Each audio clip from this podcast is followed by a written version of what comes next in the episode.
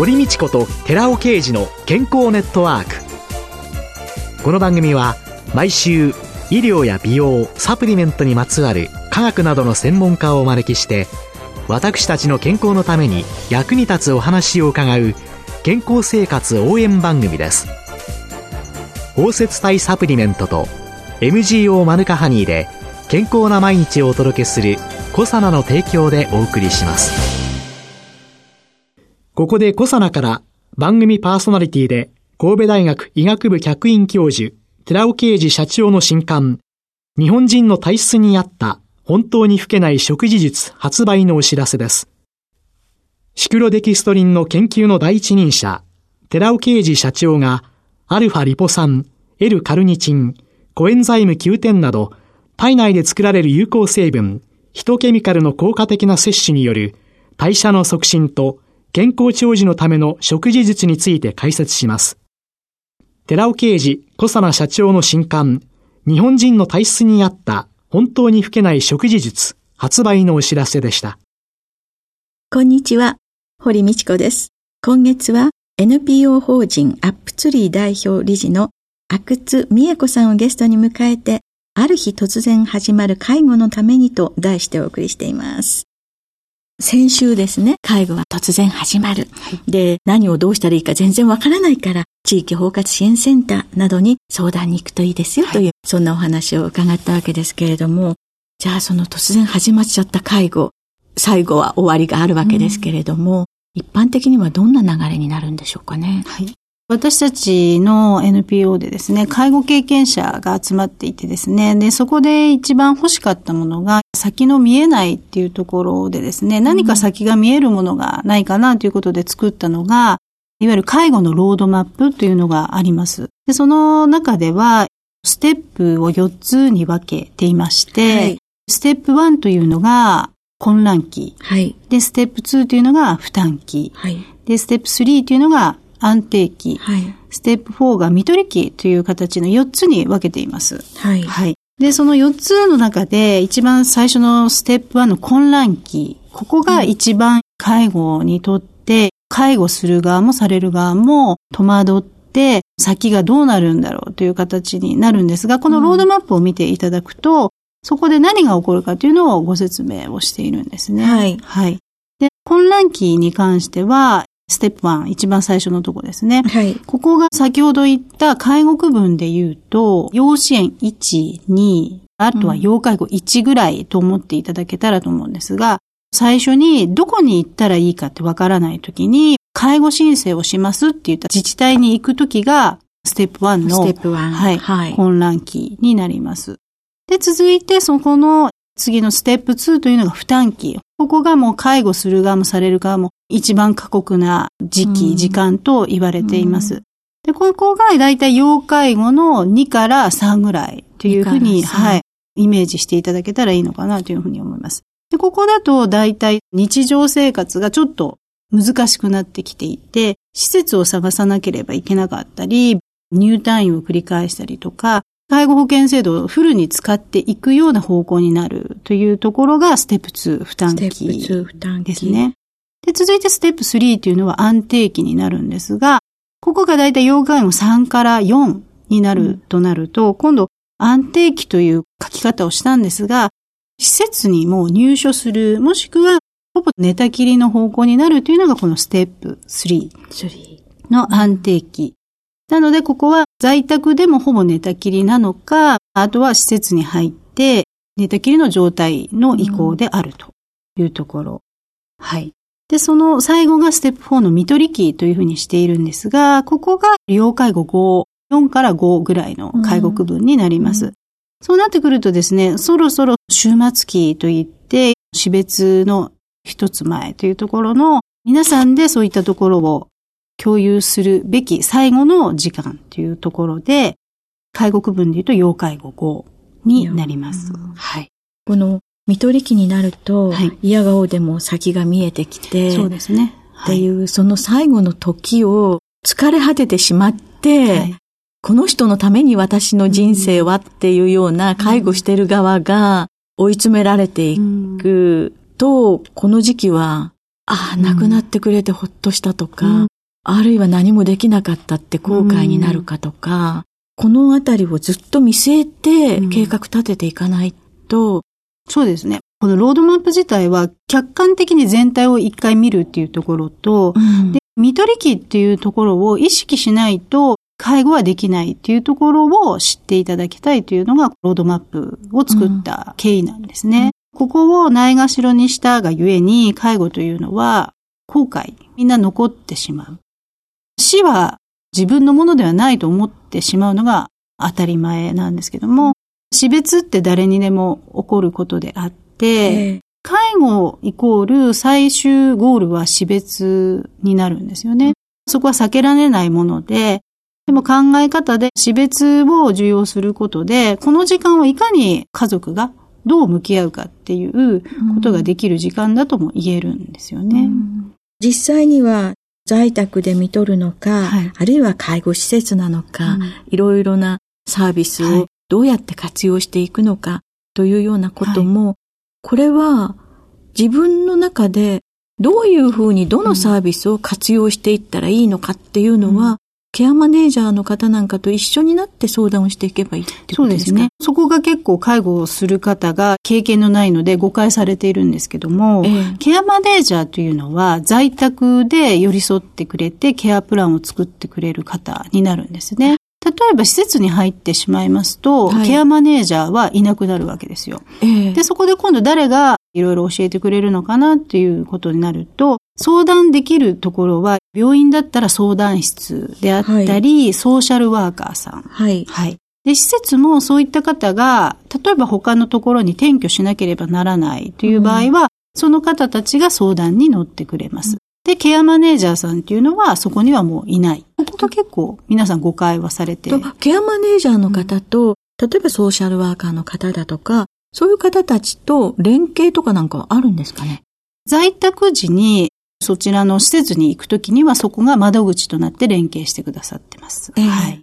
そうすると、どこかで途切れるということは、うん、基本はないです。ただ、知らなくてはいけないことが、そこが全部ケアマネージャーさんがやってくれるものだというふうに誤解されがちなことで結構トラブルの話を聞くんですけれども、うん、そうではなくて、ケアマネージャーさんは在宅の時の伴走してくれる人っていうふうにご理解いただければというふうに連携は取ってはくれる、はい、けれども、バトンタッチをされてしまう。うだから最初から最後まで同じ人が窓口に立ってしてくれる人っていうのはいない。うん、はい。その都度その都度縦割りでその方が連携して寄り添ってくれるという。うん、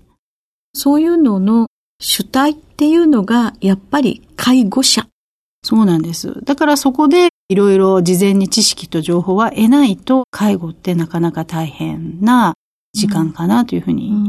思います。私も介護をしてですね、後悔しか残っていないのは、知識と情報を得られていなかったがゆえに、できなかったことがすごくあって、あとできなかったというより、自治体レベルであれば申請ができていなかったとか、そういったこともあったんですね。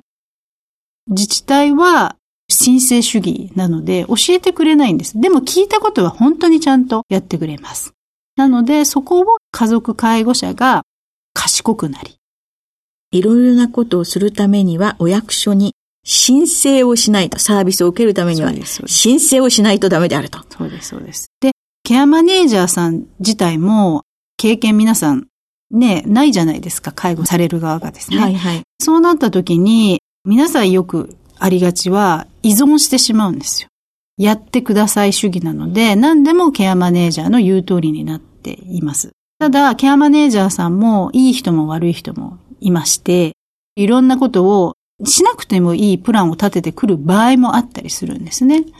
はい。それはいろいろな事情もあり、ただそこはやはりこちら側の介護する側がちゃんと知識と情報を得ていて、依頼するっていうスタンスでいかないと、介護はちゃんとできないかなというふうにああ、ケアマネージャーにお任せして、この人が専門なんだから、もう全部うまくやってくれるでしょ、と思い依存してしまわないで、はい、もっと良いものはないだろうか、これは余分じゃないだろうか。で、そういう中でいろいろサービスを受けるのに、一番気になるのは、お金ということも出てくるんじゃないかと思うのですが、大体料金的にはどんなことそうですね。一応ですね、介護に関しては、介護保険制度を目安で金額は見られたらいいと思うんですけれども、養子縁1から要介護5で、負担額っていうのが変わってきますね。で、自治体に必ずなんですが、介護区分のですね、1ヶ月の支給限度額っていう金額が出ている冊子を用意しています。なので、まずはそれをご確認されていただきたいのと、あと介護される側の年金等ですね、それによっての金額も決まってきていますので、それはご確認をされたらいいのかなというふうに思います。はい。支給限度額。はい。介護の支援だとか、要介護だとかという、はい、その段階に応じての支給限度額を書いた冊子が各地区に置いてある。はい、そこに行政に行ってもらってきて、確認をするということ。そして、その支給の限度額っていうのの超えた部分っていうのは、はい、はい。それが自費になったりしまして、で、それを例えば在宅であれば居宅介護事業所というのがありまして、そこからヘルパーさんという方が来てくださって、いろいろなサポートをしてくれるんですが、そういった金額もそういった事業所に聞いて確かめるっていうところですね。であと、負担額というか、基本利用者、介護する側の要介護者の年金ですとかそういったものから負担額は1割または今3割にまでなっていまして、それは各々になりますから、ここもですね、事前にでも知っておくのは有効かなというふうに思います。1割、2割、3割。はい、そうです。1割、2割、3割。3割というのがあるということなんですね。はい、すね負担額ね、なかなかきついものがあるのかもしれないですね。すねこれからのね、高齢社会では、どうしようもない。そうですね。介護保険制度もね、みんなで支えている部分もありますので、使えばいいというものではないので、より元気で長くいられるのも一番の、こういった使うという部分では協力体制になるのかなという、うん、はい、思いますね、まあ、介護予防というのに力を入れましょうということと、必要になったらね、うん、それはきちんと、もちろんね、使うべき時は使うべきところ。そして何を使うべきなのか、何はいらないというのか、はい、そうですね。本当に必要なもの、はい、これは家族でできるから、なんとかしましょうっていうようなことが、話し合いの中で作り上げていくと。そうです、そうです。その通りです、本当に。ということなんですね。はい、そういうケアマネージャーさん以外にも、いろんな介護職の方がいらっしゃると思うんですけれども、そういう方と付き合うときに気をつける点っていうのはどういうことなんでしょうね。そうですね。先ほども言ったようにケアマネージャーさんだったら依存しないっていうところあと、介護者が心配がゆえに非常に声が大きくなるというか、思いだけを伝えてしまう。やってほしいこととできることっていうのも専門職の中でもあるので、そこはいろいろ相談しながら、わがままを言わないというか、わがままではなくて、本当にやってほしい部分もあるかもしれないんですけど、うん、まずはいろいろ相談をしてやっていただくような関係がいいのかなというふうに思います。うん、相談をする。わからないことはわからない。はい。専門用語で話されても。そうですね。それも大きいですね。はい。なんか分かったような、まあ、あやふやな返事は。そうですね。分かったふりは絶対良くないですね。はい。というのできちんと付き合っていく。さあ、最後に、医療施設と上手に付き合うにはどうしたらいいでしょうか？そうですね。医療施設に関してお医者様っていうのは、患者としていろいろな話聞きづらい部分ありますよね。なかなか診療も短かったりっていうので、例えば看護師さんに事前に聞くとかですね、うん、そういったものを先生に伝えてくださいっていうのも有効な手段かとも思います。で、薬剤師の立場から言えば、どんどん薬が増えていって、飲んでない薬なんていうのもいっぱい終わりになったりとか、っていうのは本当に医療費の無駄なことになりますので、ね、やっぱり薬剤師さんも一つのすごい見方だと思っていて、わからないこと、この薬は何っていうのは聞いていただくのはすごいいいのかなっていうふうに思いますね。はい、ある程度無駄な薬はいらない、うん、飲めない薬、それにも費用がかかっているというね、コスト意識を持っていただけたらというふうに思ったりします。はい。今週のゲストは NPO 法人アップトゥリー代表理事の阿久津美恵子さんでした。来週もよろしくお願いします。お願いします。続いて、寺尾刑事の研究者コラムのコーナーです。お話は、小佐奈社長で神戸大学医学部客員教授の寺尾啓二さんです。こんにちは、寺尾啓二です。今週は先週に引き続き、マヌカハニーで乳酸菌は本当に減るかというタイトルでお話しさせていただきます。私がセミナーで取り上げたマヌカハニーによる乳酸菌の増殖作用については、ビトロ、つまり試験管内試験とビボ、生体内での試験の2つがあります。ニュージーランドのビトロ試験の報告では、マヌカハニーの添加量を変えて、MRS 培地に乳酸菌を摂取して37度で16時間培養後に評価。これは24回やってます。そして 1ml あたり 10mg 以下で濃度依存的に乳酸菌が増殖しています。西野准教授の評価では10倍の 1ml あたり 100mg のマヌカハニーを添加している点が異なります。なぜそこまで高濃度にしたか理由はよくわかりません。この研究者コラムでも取り上げていますけれども、山村国際高等学校の高校生の高野さんがマヌカハニーによる善玉菌増殖に関する微暴試験を検討しています。マウスの実験ですが、人が摂取するマヌカハニー量に換算すると、スプーン1杯から6杯まで、つまり 5g から 30g で善玉菌の増殖確認をしています。次に、ドレスデン大学のヘンレ教授の研究紹介です。こちらも、この研究者コラムで数年前にマヌカハニーに含まれる抗菌物質メチルグリオキサールは人に対して安全かというタイトルで紹介しています。消化管でマヌカハニーが通過する際に胃液でメチルグリオキサールの減少は見られませんが、小腸液中でメチルグリオキサールは減少していきます。以上のことから、西野准教授の試験会内試験の検討は、ビボ試験で胃と小腸を通過して、腸内細菌の生息する大腸に届く濃度としては、数値的には表せませんが、かなり大過剰のマヌカハニーを添加したことになると考えられます。培地の違い、金株の違い、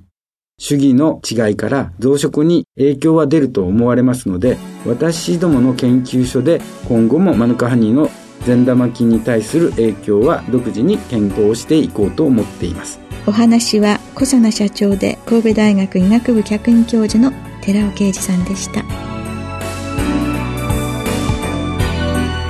ここで小佐奈から番組お聞きの皆様へプレゼントのお知らせです。私たちの体の中で作られている生態を維持するための代表的な機能性成分コエンザイム9点 Rα リポ酸は加齢により合成が減少する上にとてもデリケートで劣化しやすい物質です。コサナのヒトケミカルのデザートマスカット風味は劣化しやすい機能性成分をナノカプセルで包み込んで体に吸収しやすくしました。